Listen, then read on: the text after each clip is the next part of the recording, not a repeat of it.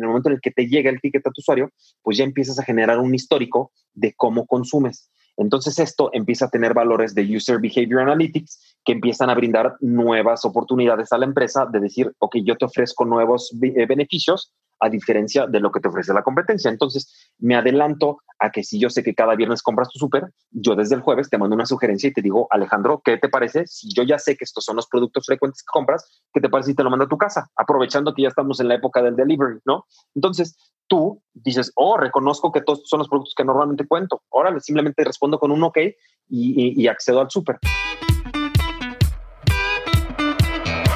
Hola, soy Alex Galvez y esto es Fundadores, el podcast donde me dedico a tener conversaciones con fundadores de startups latinoamericanas para deconstruir sus experiencias, su historia, sus errores y sus aciertos, y así encontrar los aprendizajes y herramientas que tú puedes aplicar en tu día a día. Bienvenido. Hoy estoy con Jesús Cisnero, fundador de Cubas Mobile, una empresa que nació desde el 2007 como una red social y que actualmente hacen infraestructura de SMS para verificación y autenticación de usuarios. 7.3 de cada 10 mensajes de Latinoamérica pasan por sus sistemas. Actualmente está en más de 100 países y siguen creciendo. Los últimos años formaron una nueva parte de la empresa, AirPop, que hace tickets de compra de manera digital, que no solamente ahorra papel, sino que sirve para tener mucho más data del consumo y comportamiento de los usuarios y que así las empresas puedan otorgarles mejor servicio. Espero que disfrute esta entrevista. Jesús, bienvenido a Fundadores. Muchas gracias, Alejandro. Me gustaría conocer un poquito más de, de Cubas. ¿Cómo empezó? ¿Por qué sintieron que había esa oportunidad en, en el 2007, que fue bastante temprano en, en cosas de telecomunicaciones? Claro, estábamos hablando de una era en la que la telefonía celular ya se encontraba penetrada dentro del mercado mexicano. Sin embargo, eh, la cantidad de usuarios que en ese tiempo tenía representaba muy poco en cuestión de los ingresos de los operadores. ¿Qué significa esto? Que los usuarios eh, tenían un número, tenían una línea, tenían un celular inclusive, pero no eran consumidores de un servicio, no representaban un gran ingreso para los operadores. Entonces, a partir de esto, eh, evidentemente existe una carencia de consumo de estos servicios. Eh, únicamente se limitaba a dos vertientes, ¿no? La primera que era voz o la segunda era mensajes voz y mensajes en ese tiempo, pues evidentemente era un servicio caro o que debido al tipo de mm, adecuación que existía en el mercado de este tipo de servicios, pues las personas no lo consumían de manera regular. Entonces, que todavía se utilizaba mucho la telefonía fija, etcétera. Entonces, eh, también estaba muy en auge el tema de las llamadas 044, que el que llama paga, programas de ese tipo que al final hacían que las personas no se vieran forzadas o no fueran consumidoras de un servicio de telecomunicaciones de la manera en la que lo conocemos ahorita. Entonces, a raíz de esto es que decidimos poner al alcance de la población general que tuviera una conexión a Internet, pues estás hablando de una computadora de escritorio, de una laptop, la capacidad de poder comunicarse con las personas o poder mandarle mensajes a sus amigos de manera gratuita. Inicialmente lo comenzamos con un servicio ilimitado. Tú te metías, te suscribías, te registrabas y podías agregar la cantidad de amigos que quisieras en el portal, ¿no? Y ese mensaje se les hacía llegar con el contenido libre que tú escribías. Sin embargo, pues nos salió el tiro por la culata porque evidentemente las personas empezaron a aprovechar mucho el servicio y el servicio que nosotros regalábamos pues se nos empezó a encarecer. Tuvimos alrededor de 75 mil usuarios registrados durante los primeros 10 días. Entonces, pues ya te imaginas la cantidad de consumo que eso implicaba, ¿no? Estás hablando que si mandaban alrededor de tres mensajes al día, pues más o menos se iba alrededor de 250 mil mensajes diarios que nosotros le estábamos regalando a la gente. Entonces, pues e, e, eso explica el por qué tuvo tanto auge o ese crecimiento tan rápido. Sin embargo, pues llegó el punto en el que nos tuvimos que replantear o, o salirnos de esa fase beta que nosotros decidimos lanzar a producción. Y en esta segunda fase lo que hicimos fue que limitábamos el acceso a que nada más le pudieras mandar mensajes a tres de tus usuarios. Entonces, las personas siguieron muy contentos con este servicio, eh, los usuarios siguieron creciendo y empezamos a notar que la, que vamos a decir que la curva se empezó a aplanar más o menos alrededor del usuario millón y medio, lo cual pues representaba ya bastante eh, avance o penetración en el tipo de servicio. Entonces, teníamos muchos usuarios que eventualmente nosotros teníamos el enfoque de, pues vamos a limitar una que si las personas se meten al portal, pues vamos a crear simplemente una capacidad de publicidad dentro de ese portal, ¿no? una visión bastante cerrada, muy limitada en cuanto a qué puedes hacer para poder monetizar este proyecto porque pues evidentemente significaba que nosotros teníamos que seguir pagando o cubriendo con los costos de estos mensajes que les regalamos a los usuarios.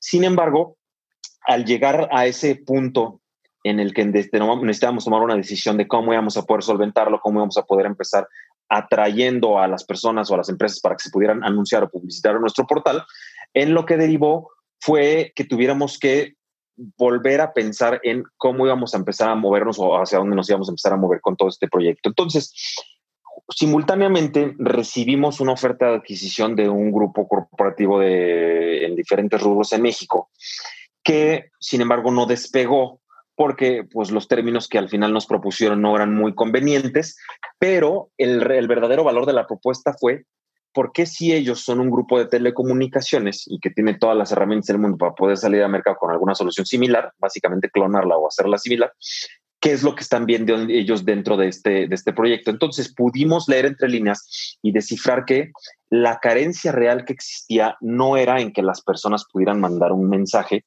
eh, a sus clientes, sino que nosotros dábamos un sentido de inmediatez a través de una aplicación virtual, no aplicación como la conocemos, sino aplicación como un concepto de uso. A raíz de eso, lo que hicimos fue crear una subdivisión de servicios corporativos.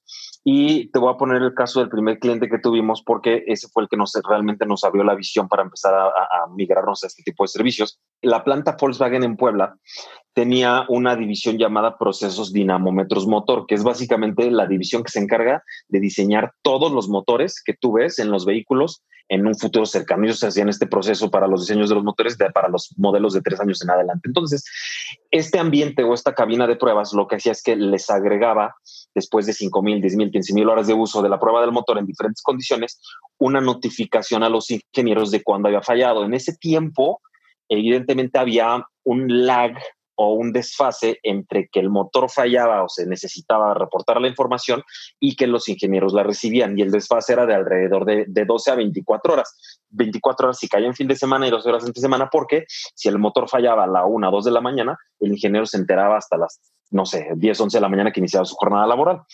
Entonces, a raíz del ingreso de la tecnología BlackBerry en México, evidentemente ya tenías una notificación móvil que pudiera ser entregada. Sin embargo, pues estás hablando que en ese tiempo no existía ni siquiera la red 2G, era yo creo que la versión anterior.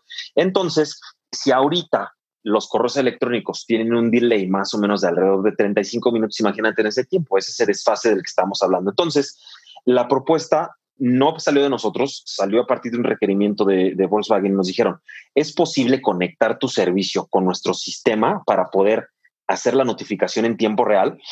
Y dijimos, eh, evidentemente sí, porque contamos con la ingeniería, contamos con todo el mapping del proceso, todo ese pipeline, ¿por qué no pues nos aventamos? Lo desarrollamos, se generó y el servicio empezó a ser consumido de una manera muy exitosa o satisfactoria para ellos, porque pues al final tenían la, necesidad, nosotros pusimos la solución y pues, todo el, ecosistema se puso eh, alegre porque mm, pudo funcionar. Entonces, después de esto pudimos ingresar con una compañía, de, pues, es una financiera, pues, un banco básicamente, y lo que ellos nos propusieron fue, tenemos una gran cantidad de fraudes debido a la clonación de tarjetas, ¿Cómo le podemos hacer para nosotros si notamos un pico que sea anormal en cuestión de los parámetros de comportamiento financiero de un usuario? ¿Cómo podemos hacer para notificarle en ese momento y que la persona no se dé cuenta hasta su estado de cuenta de que pues le metieron gol porque le clonaron la tarjeta y le firmaron en 20 lugares que no conocía. Esto pues evidentemente tenía un, un, desfase de alrededor de 30 días, ¿no? Por si te la clonaban a principios de mes, tú recibías tu estado de cuenta al final, pues hasta el final de mes tú te dabas cuenta de todas esas transacciones que tú no hiciste. Esto significa una pérdida para las dos partes, una para los usuarios y dos para los bancos, ¿no?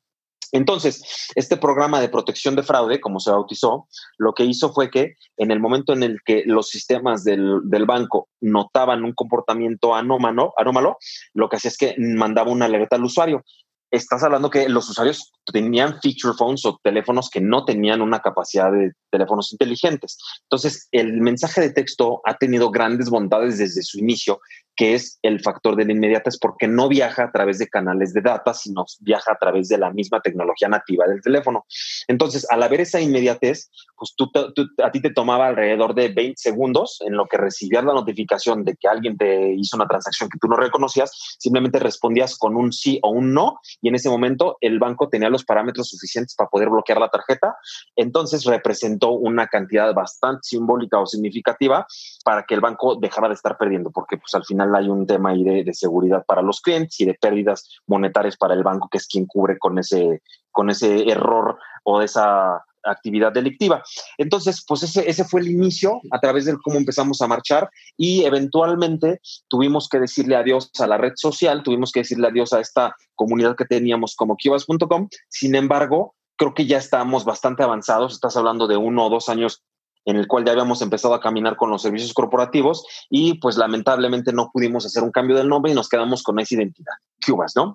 Estamos hablando que en ese tiempo seguíamos operando dentro de un ecosistema nacional, pero para entidades que cada vez empezaban a, notar transnacionales y que veíamos que había un interés no solamente de las transacciones nacionales, sino de las internacionales en diferentes rubros. Ya nosotros no preguntábamos para qué es, sino nos empezamos a, eh, a convertir en un proveedor de conectividad más allá de él de una solución informática. Entonces, esto significaba que yo al cliente le daba un punto de conexión y ellos lo utilizaban para diversos fines, ¿no? Empezamos a utilizarlos para notificaciones de mm, eh, encuestas de satisfacción, lo empezaron a utilizar para notificaciones de compras en alguna tienda, para programas de lealtad, para entregar puntos, cosas de tipo muy básicas, sin embargo, muy concretas y muy funcionales que daban este tipo de, de ventajas a los usuarios de tenerlo inmediato. Entonces, a partir de eso se empieza a notar la llegada que fue ese parteaguas, el antes y el después de la llegada del iPhone, ¿no? Creo que eso vino a irrumpir o a cambiar por completo la manera en la que se empezaron a hacer los, desde los negocios hasta las comunicaciones entre usuarios, porque si bien nosotros empezamos a ver un decremento en las comunicaciones P2P, que son básicamente person to person o usuario a usuario, pues sí empezamos a notar que empezaban a existir nuevas necesidades sobre cómo comunicarse con un usuario. Estás hablando que en ese tiempo pues, todavía no tenías un WhatsApp, todavía no tenías un Messenger como tal utilizado para fines corporativo-usuario, sino era meramente comunicación eh, usuario-usuario o corporativo-usuario. Entonces, nosotros nos metimos en el eslabón de los procesos de seguridad. ¿Por qué? Porque eh, uno o dos años después de que se empezó, se, introdujo el iPhone, se introdujo lo que era la App Store. La App Store representaba un marketplace a través del cual diferentes empresas de todos los rubros, nuevas eh, o inclusive ya con algo de tiempo de existencia, adaptaron a este nuevo ecosistema para el usuario, pero seguía existiendo un eslabón que no se podía conectar, que fue la representación correcta de la identidad del usuario con estas aplicaciones. Tú descargas la aplicación de tu banco y tú tienes un usuario y una contraseña. Sin embargo, ¿en qué momento nos damos cuenta que este número realmente pertenece a Alejandro y sabemos que es él quien tiene posesión de ese dispositivo? Porque de otra manera, pues eres tan frágil como un usuario y una contraseña puede ser. Y creo que históricamente hemos aprendido ya bastante sobre la vulnerabilidad de un usuario y una contraseña, porque al final pues es bastante eh, light o bastante superficial la protección que eso brinda.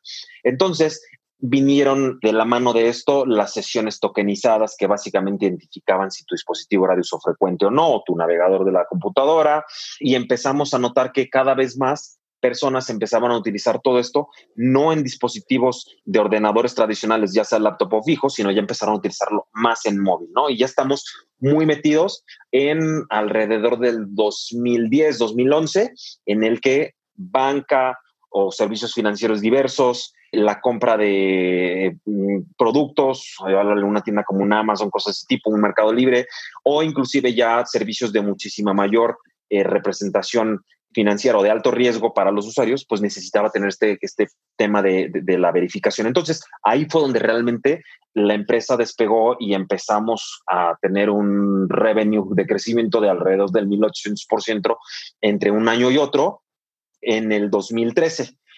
¿A qué se debió esto?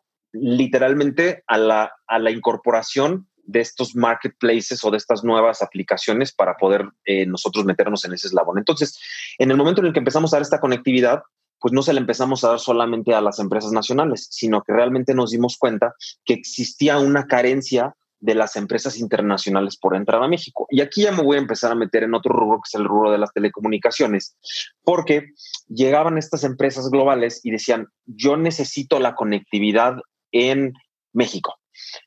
Entonces nos dábamos cuenta de por qué una empresa internacional, teniendo el músculo corporativo que tiene, no puede realmente hacerse de esa conectividad nacional. Y te dabas cuenta que pues eso significaba que ellos tenían que establecer una relación comercial con un Telcel, con un Telefónica, con un AT&T, bueno, en ese tiempo Usacell, con un Nextel, con un, eh, un iPhone, etcétera. Y eso para ellos representaba uno, hablar el lenguaje de los negocios en México, que era la primera, y la segunda era que todos estos operadores o estos MNOs no tenían realmente una división de negocio creada para este fin. Entonces, al ser aguas desconocidas, pues evidentemente había muchísima resistencia de parte de ellos del poder darle este tipo de conectividad a ellos.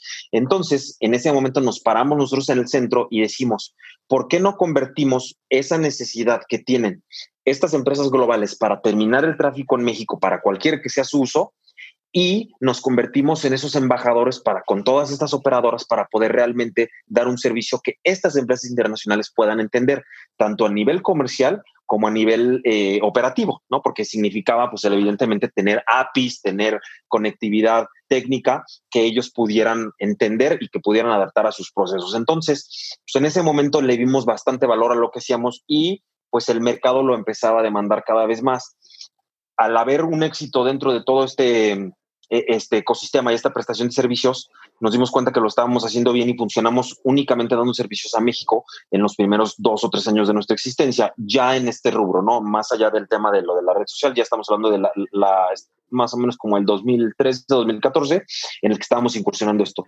Y dijimos, bueno, si lo estamos haciendo así y sabemos que por semántica en Latinoamérica probablemente se tiene la misma situación, ¿por qué no? Si es uno de los principales mercados en crecimiento en los que la penetración del smartphone, si bien va dando pasos chiquitos, pues va dándolos de una manera bastante correcta, pues vamos empezando a meternos también para eso, preparándonos a que antes de que lleguen estas aplicaciones, estos servicios financieros, estas aplicaciones sociales a ese mercado del Cono Sur, ¿por qué no nos, nos, nos adelantamos y preparamos el terreno para cuando ellos lleguen, nosotros ya les demos esa conectividad. Entonces, así fue como lo hicimos y literalmente hicimos un copy-paste del modelo comercial en primero Colombia, después Perú y después nos fuimos hasta Argentina. Entonces, eso evidentemente nos hizo darnos cuenta que cada uno de los países de Latinoamérica tiene características muy particulares en cuestiones tanto operativas, comerciales y legales, pero existía un común denominador que era no hablamos el lenguaje internacional para este tipo de soluciones, lo que significó, pues le ponemos palomita a que lo que estamos haciendo con los operadores funcionaría también con ellos, ¿no? Entonces, a partir de esto, empezamos a recibir estas operaciones de parte de estos eh, operadores, bueno, de estas empresas internacionales y a partir de ahí empezamos a caminar. Después de eso, pues nos tratamos de meter en países que tenían algún tipo de complicación como pudiera ser Venezuela, en lo cual pues evidentemente los temas de, conectividad en telecomunicaciones eh, están muy casadas con el tema Estado, entonces nos implicó una dificultad, entonces decidimos no meternos ahí.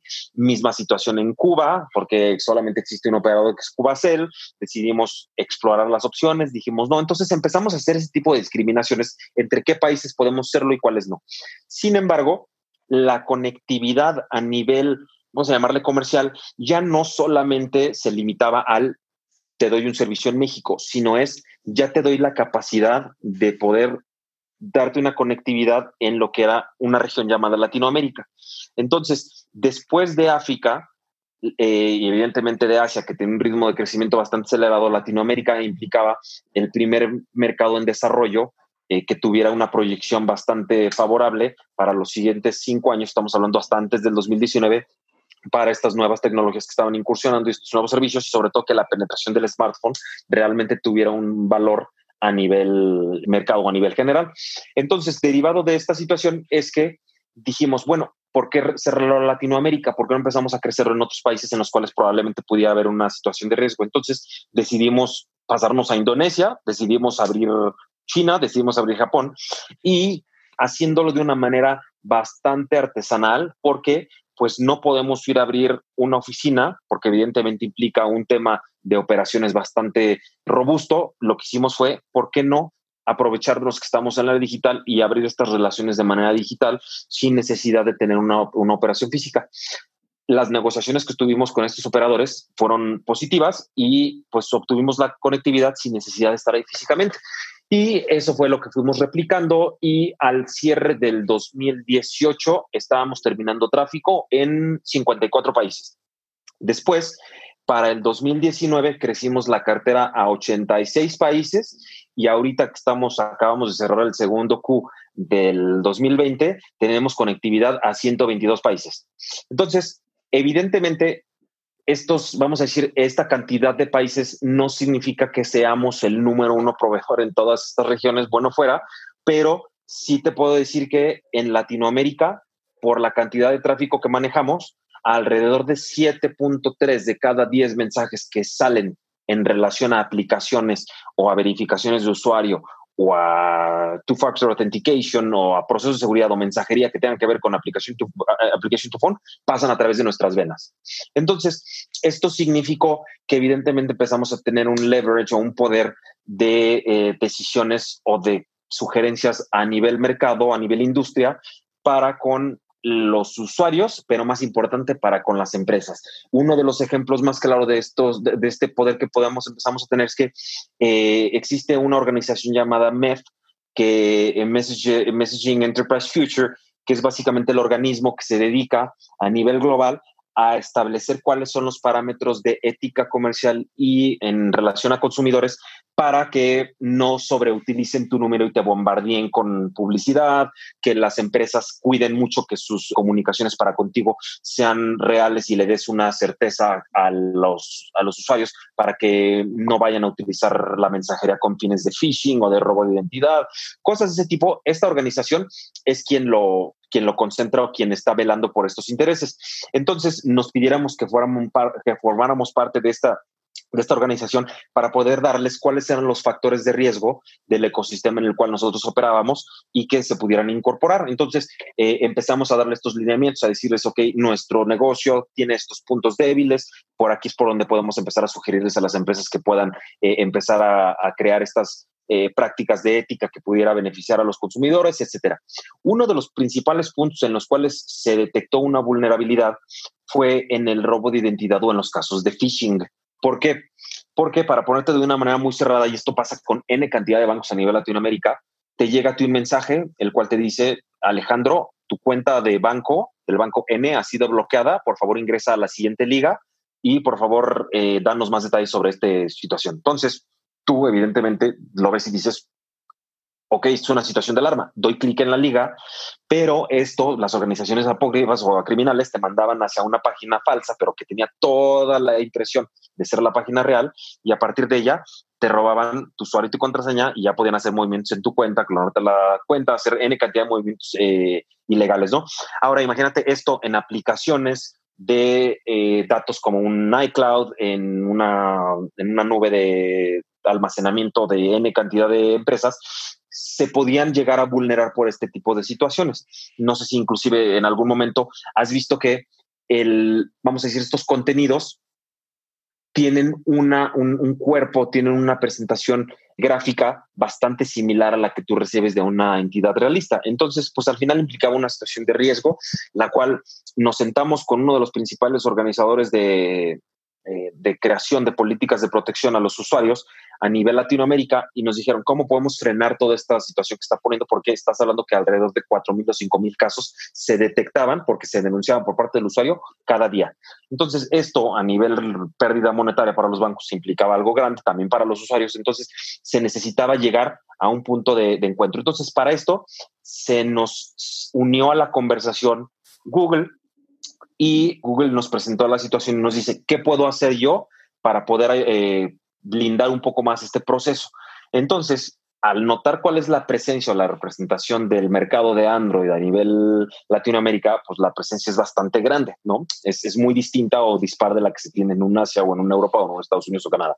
Entonces, al Android ser el, el sistema operativo más consumido en toda Latinoamérica, decían ellos, ¿qué te parece si creamos un concepto denominado mensajería verificada o verified SMS, lo que significa que triangulamos las comunicaciones desde las tres entidades principales que son eh, quién emite una mensajería, el usuario que la recibe y quién puede verificarla. En este caso, lo que hacemos es que el remitente o la entidad registra cuál es su punto de originación de la mensajería. De este punto podemos eh, hacer el paréntesis eh, de manera muy gráfica. Cuando tú recibes un mensaje de texto, tú lo recibes desde tres diferentes puntos. O lo recibes de un número largo, o lo recibes de un número corto, o lo recibes desde un alpha sender, que es básicamente una marca con el texto, ¿sale? Entonces, estas tres representan los tres diferentes canales de comunicación que se puede tener con, con un usuario. Los números largos son los de mayor riesgo, porque pueden ser originadas desde otro celular o pueden ser originadas desde una SIM farm, que es básicamente una granja de servidores en la cual le meten muchos chips y mandan mensajes de manera libre. La segunda, que son los números cortos, que ya tienen un nivel de blindaje mucho mayor, porque solamente empresas como nosotros tenemos capacidad de tener una numeración o una marcación corta. Y los alpha senders, que son básicamente remitentes registrados con el Instituto de Telecomunicaciones y con los diferentes operadores, lo cual significa que el origen de ese mensaje tiende a ser muchísimo más seguro que cualquiera de los otros dos medios que mencionamos.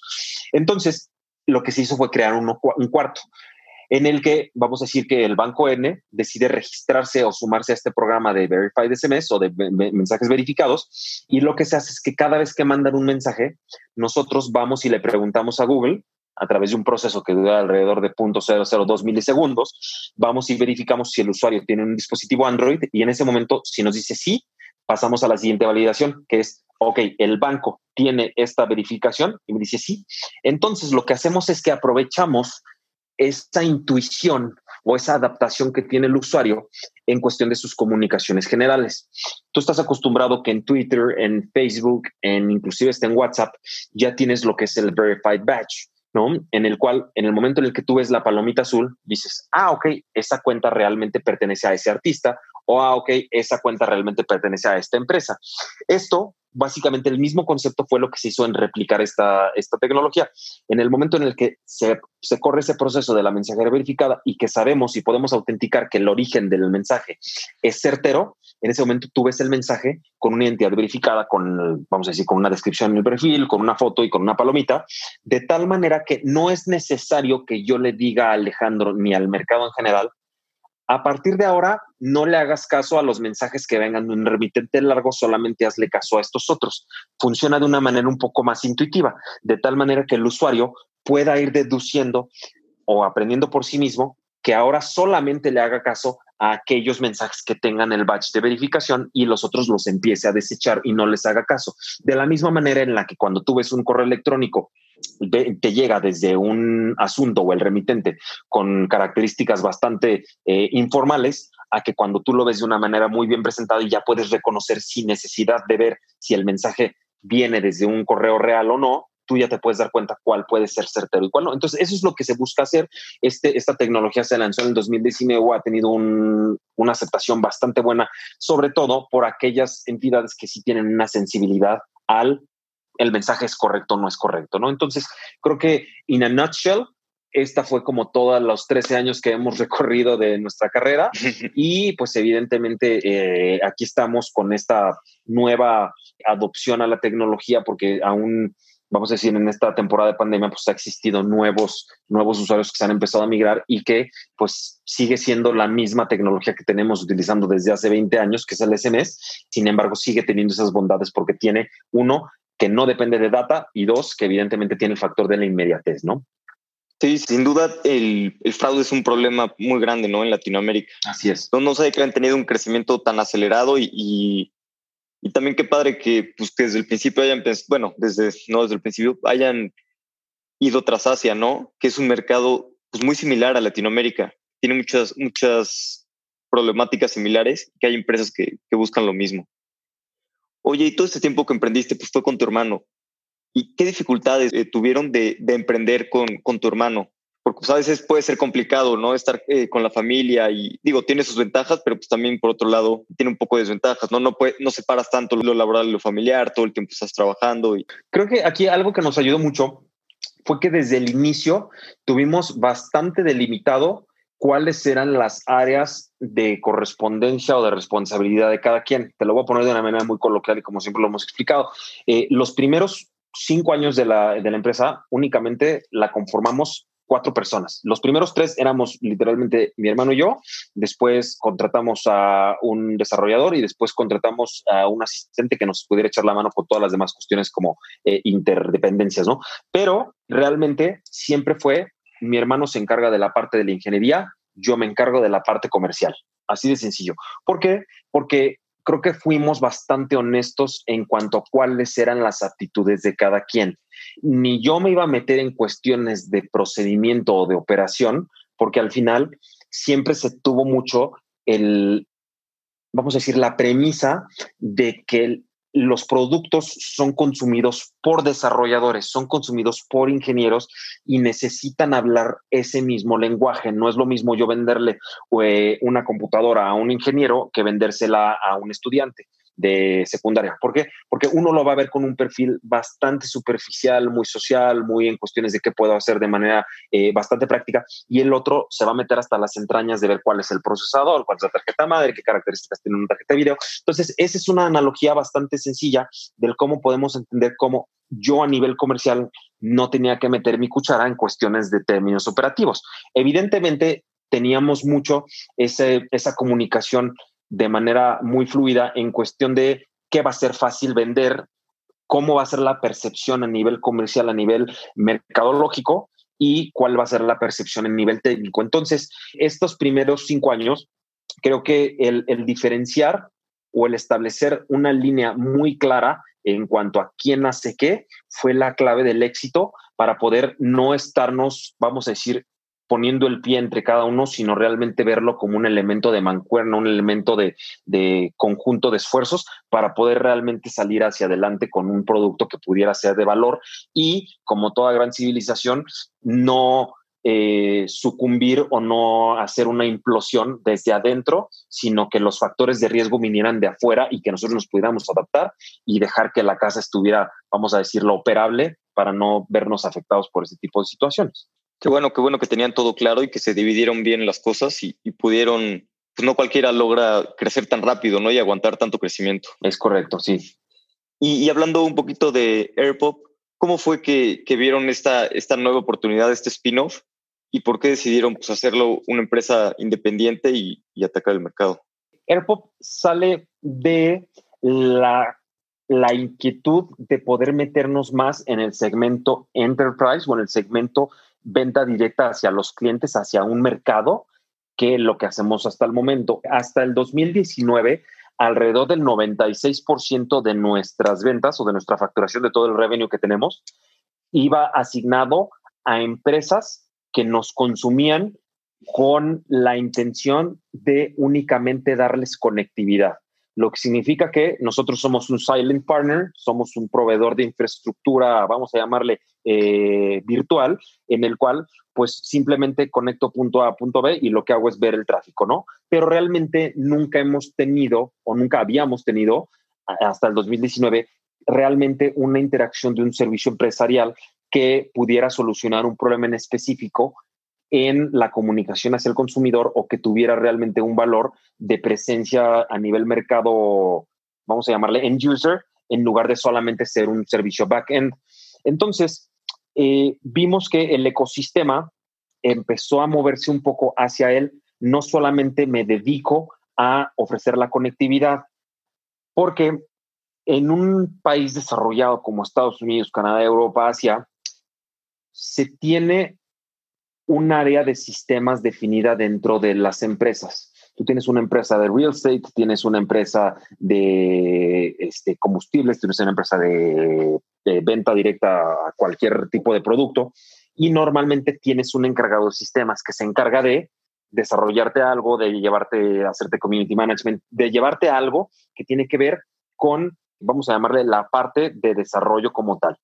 Sin embargo, en Latinoamérica, las empresas no tienen ese enfoque, porque evidentemente al, formar parte de, un, de una de, economías emergentes, en el cual pues, alrededor del 92% de los, del Producto Interno Bruto de las, de las naciones se integran por pequeños y medianos negocios, estos pequeños y medianos negocios early stage, porque la mayoría son de tres años o menos, no tienen los recursos o no se tiene inclusive la cultura para poder enfocar los esfuerzos en las áreas de sistemas o de desarrollo, lo que significa que estas empresas están acostumbradas a, utilizar eh, software que nosotros conocemos como off the shelf, tú inicias un nuevo negocio y lo que haces es que vas a, uno, a una de las tiendas de oficina y vas y compras el punto de venta, vas y compras tu monitor, tu CPU y montas tu tienda con el negocio que se haga. Sin embargo, no tienes un área de sistemas, lo que significa que cuando quieras montarte a un e-commerce, pues lo más probable es que vas a necesitar utilizar una plataforma ya creada. Todo siempre es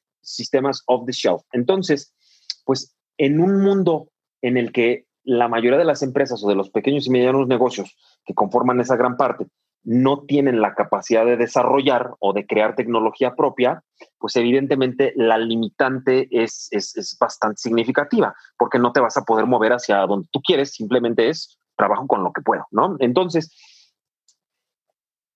al momento de nosotros idear o poner sobre la mesa cuáles eran las diferentes opciones a través de las cuales podíamos crear una solución que realmente pudiera ser de uso o consumo para estos pequeños y medianos negocios, inclusive para usuarios independientes, es, tuvimos cuatro o cinco proyectos diferentes que evaluar, pero el más significativo era aquel que no solamente se enfocaba en el área comercial, sino también se enfocaba un poco en hacer una diferencia en un comportamiento que ya hayamos consumido. Como, como te comentaba al inicio de, de la entrevista, pudimos ser testigos de la evolución de un mercado llamado telefonía móvil, desde que estaba en, pues vamos a llamarle en pañales, hasta el momento en el que está en su versión más avanzada, que es la de ahorita, y hemos sido un eslabón de la cadena desde el inicio. Entonces, lo que hemos visto es que podemos adaptarnos a estos diferentes stages en los cuales se desarrolla un servicio y dijimos, bueno, si pudimos en algún momento cambiar o formar parte de este eslabón de cadena de suministro a cómo se fue migrando ahorita, ¿por qué no cambiar algo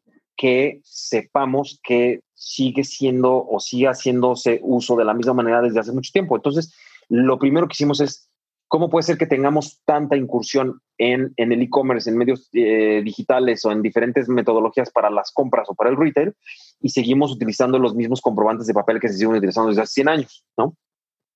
Dijimos, uno, tienen un, un, alto impacto en cuestión de consumo de papel y muchas de las personas están ya buscando la manera en la que puedan salirse de esa práctica.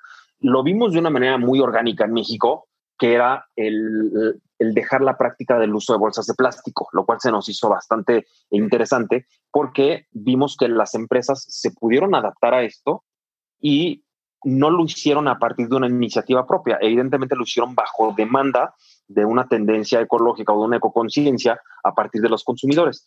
Entonces dijimos, bueno, ¿por qué no empezamos partiendo de una idea similar en la cuestión del ticket? Necesitamos como realmente crear una solución que pueda ser tanto benéfica para los consumidores, pero que sabemos que de entrada nos la van a batear las empresas si no es una empresa, un, un emprendimiento o un producto que sea de fácil incorporación. Tuvimos la oportunidad de juntarnos con Carrefour en España porque eh, uno de los principales países a los que, con los que tenemos operaciones es en España. Entonces nos comentaba el Consejo de Comunicaciones que tenían mucho la iniciativa de poder hacerlo, ya tenían como cinco años con esa iniciativa sobre la mesa, sin embargo tenían el mismo reto. No podían ellos incorporar nuevos procesos dentro de todo este proceso de ventas que ellos tienen de sus sistemas, porque cualquier solución que ellos habían considerado significaba el hacer modificaciones muy grandes a todos sus procesos. Decían entonces, como es tanto lo que nos implica de entrada, pues lo vamos a tener que descartar. Entonces, si ustedes pueden llegar con nosotros a través de una, de una solución que sea, nosotros le conocemos como simples o sin costuras, que no implica el tener que eh, adaptar toda esta infraestructura a algo nuevo, podemos considerarlo. Duramos dos años en Research and Development en poder crear una solución que para ellos significará as is o mantén toda tu infraestructura exactamente como la tienes y crear algo que puedas incorporar sin que implique un movimiento. Entonces, dijimos, bueno, si ya tenemos bastante expertise en el desarrollo de APIs, de conectividad, ¿por qué no lo manejamos de una misma manera? Entonces, lo que hicimos fue que creamos un SDK, un, pues, un Software Development Kit, el cual simplemente estas empresas lo que hacen es lo incorporan y a partir de los mismos parámetros de cómo ellos ya lo manejan, empezaron a eh, transmitirnos los datos que nos permitieran a nosotros el entregarle el ticket de manera digital al usuario.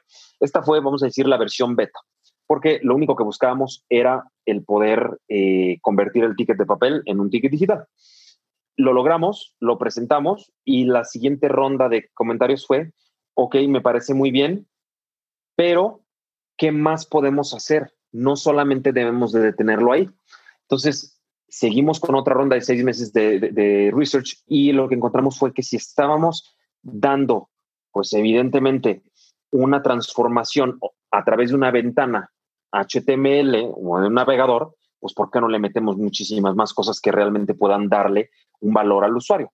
Entonces, el ticket empezó a crecer con, tienes un ticket digital, pero además de eso le empiezas a agregar procesos que normalmente el usuario no tenía acceso a.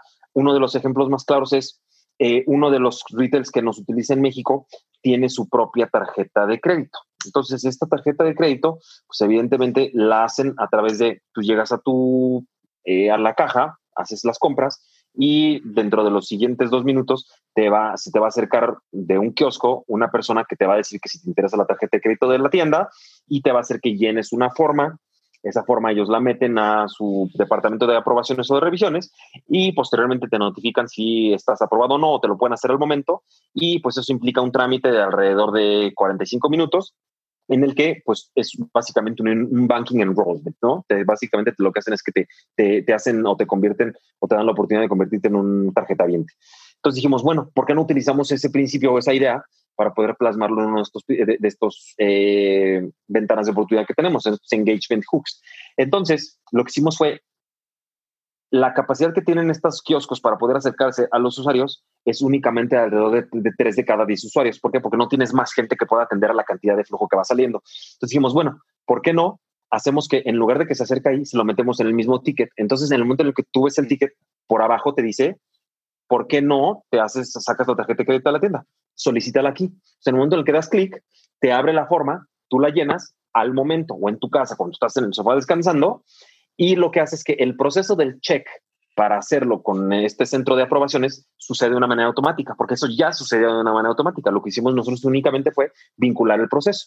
Entonces, un proceso que normalmente tomaba alrededor de 45 minutos, nosotros lo pudimos acotar alrededor de 30 segundos. Entonces, ese es uno de los ejemplos más sencillos de cómo la tecnología empezó a beneficiar a las dos partes. Al consumidor, porque le daba la oportunidad de ser bancarizado de una manera mucho más rápida y eficiente, y también a la tienda porque le permitía un proceso en el que ya estaba interesado en hacer, en hacerlo de una manera sin costuras. ¿Por qué? Porque significaba que sin que el usuario se sintiera asediado o molestado de, ay, me están queriendo vender una tarjeta de crédito, me están queriendo vender un reclutamiento, un programa de lealtad, etcétera, simplemente tienes la capacidad de poder hacerlo en el teléfono sin ningún problema, ¿no? Entonces, eso después derivó en otra situación. Nos decían, ¿cómo puedo hacer para que todas mis personas puedan abrir un ticket? Porque no todas las personas tienen internet todo el mundo tiene internet en las aplicaciones que son gratuitas, que son un WhatsApp, unas redes sociales como un Facebook o Twitter, pero su navegador no siempre tiene internet. Entonces, ¿cómo voy a poder hacer para que las personas lo hagan? Lo que hicimos fue acercarnos con los operadores y lo que hicimos fue cerrar un contrato a nivel Latinoamérica con todos estos grupos para patrocinar datos, de tal manera que cuando las personas ven su ticket y abren la liga, sin importar si tienen internet saldo o no saldo, wifi o no wifi, las personas siempre tienen acceso a todas estas herramientas de conectividad. Entonces, son diferentes piezas, diferentes elementos en una ecuación que al final lo que hace es proporcionar beneficios tanto para el consumidor como para la empresa. Y después de eso, escalamos a la siguiente versión de AirPop, que es no solamente te doy el Air Proof of Purchase, que es algo que significa AirPop, sino también empiezo a generar data que normalmente era anónima. Normalmente para las, para las empresas, pues significaba que tú podías hacer un análisis de comportamiento, pero de manera muy genérica, porque no tenías la manera de empatar un ticket con un usuario, a menos que te hiciera la mención de una membresía o de un programa de lealtad. Sin embargo, eres un usuario anónimo que lo que hace es que va y compra su super a un super, ¿no? Literal. Entonces, ahora, en el momento en el que te llega el ticket a tu usuario, pues ya empiezas a generar un histórico de cómo consumes. Entonces esto empieza a tener valores de User Behavior Analytics que empiezan a brindar nuevas oportunidades a la empresa de decir, ok, yo te ofrezco nuevos eh, beneficios a diferencia de lo que te ofrece la competencia. Entonces, me adelanto a que si yo sé que cada viernes compras tu súper, yo desde el jueves te mando una sugerencia y te digo, Alejandro, ¿qué te parece? Si yo ya sé que estos son los productos frecuentes que compras, ¿qué te parece si te lo mando a tu casa? Aprovechando que ya estamos en la época del delivery, ¿no? Entonces, tú dices, oh, reconozco que todos son los productos que normalmente cuento. Ahora simplemente respondo con un OK y, accedo al súper, ¿no? Entonces, ese es el tipo de cosas que, que de dinámicas que nosotros no conocemos pero que conforme se va dando esta, esta interacción con los, con, los retailers o con nuestros clientes, podemos empezar a incorporar como ejemplos o casos de éxito de eh, uso de la tecnología. Qué, interesante. Y estoy de acuerdo en que hay muchísimas oportunidades de, usar la data para, para, más cosas. Como dicen, ¿no? la data es el, nuevo petróleo. Bueno, va a ser.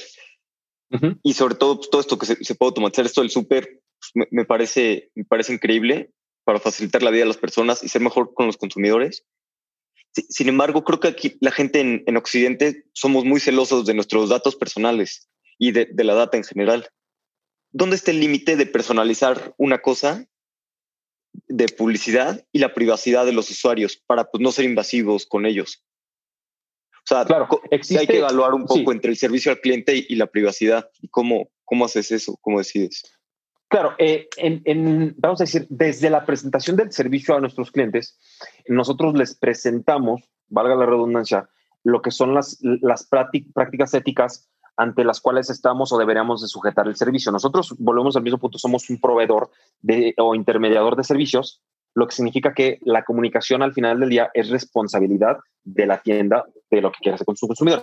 Entonces, existen casos o existen situaciones, como bien comentas, en las cuales se hace mucho eh, abuso, se hace consumo irresponsable de estrategias de publicidad, de mercadeo, cosas de ese tipo, las cuales eh, al final terminan pues siendo perjudiciales tanto para el consumidor como para la entidad, porque tú puedes decir simplemente, ah, pues tal tienda me molesta demasiado, entonces pues empiezo a tener una percepción negativa sobre la tienda, más allá de lo que pudiera considerarse como un tema de lealtad. Entonces, nosotros limitamos la comunicación que pueden tener, además del ticket, a través de la mensajería.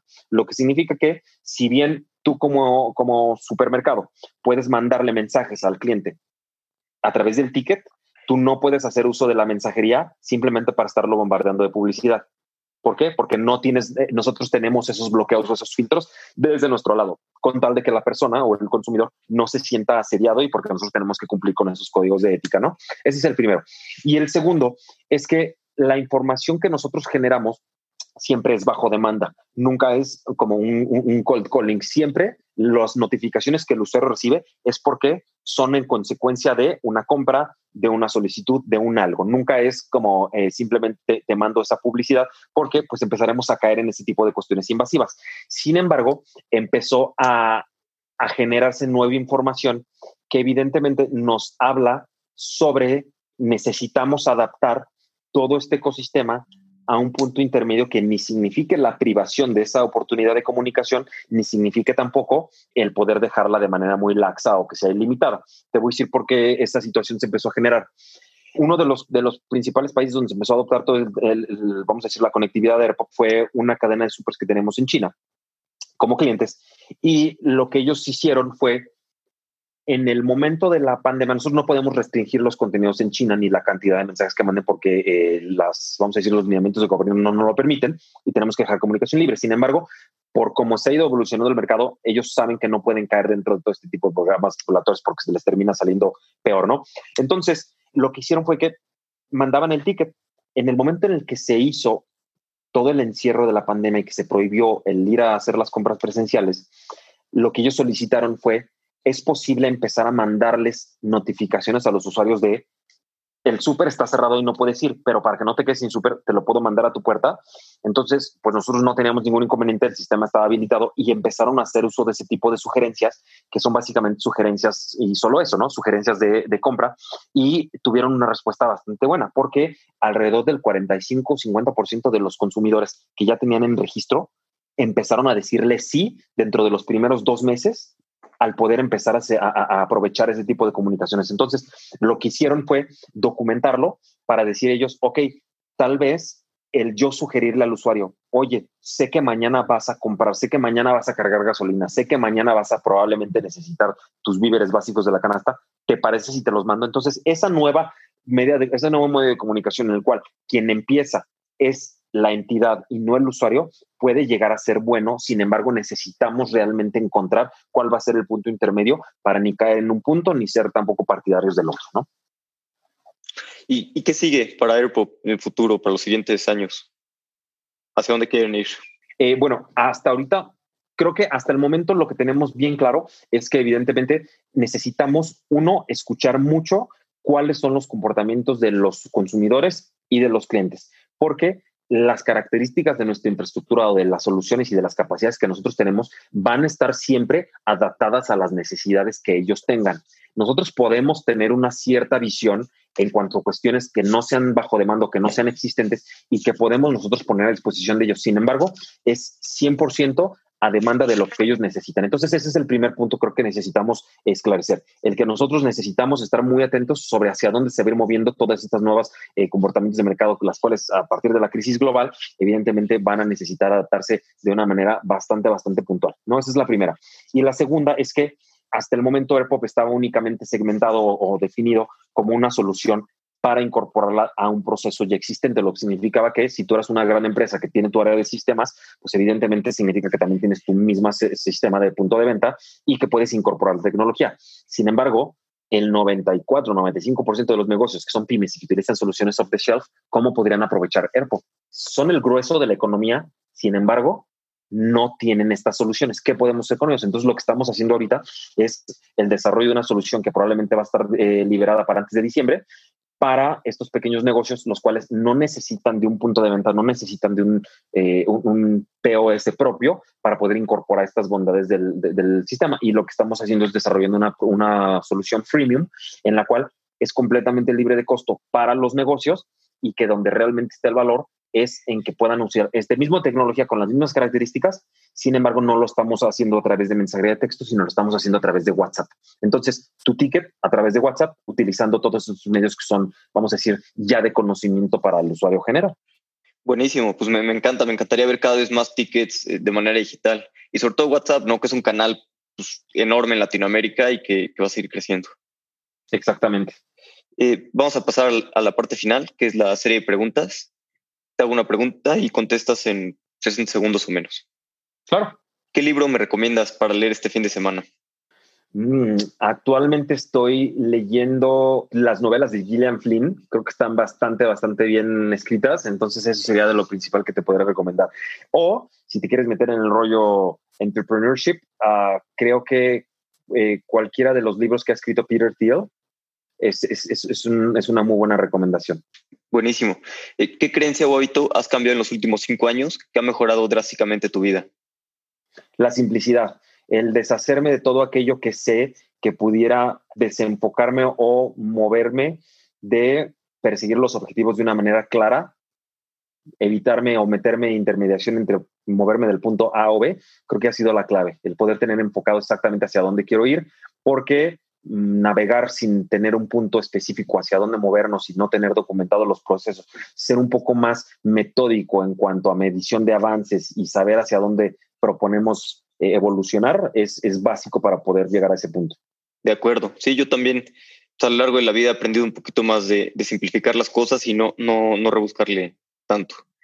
Eh, ¿Hay alguna opinión que tengas que poca gente comparta? O sea, algo que creas que es verdad y la mayoría de las personas piense distinto creo mucho en la obtención o la lectura entre líneas para poder obtener un, conocimiento que probablemente no esté ahí y que la mayoría de la gente no es capaz de reconocer a simple vista y que toma un análisis mucho más profundo en el cual al momento de compartir una idea sobre cualquier tema, muchas de las personas eh, tenemos el defecto de juzgar las cosas simplemente por las características que son perceptibles a la vista o de manera muy superficial.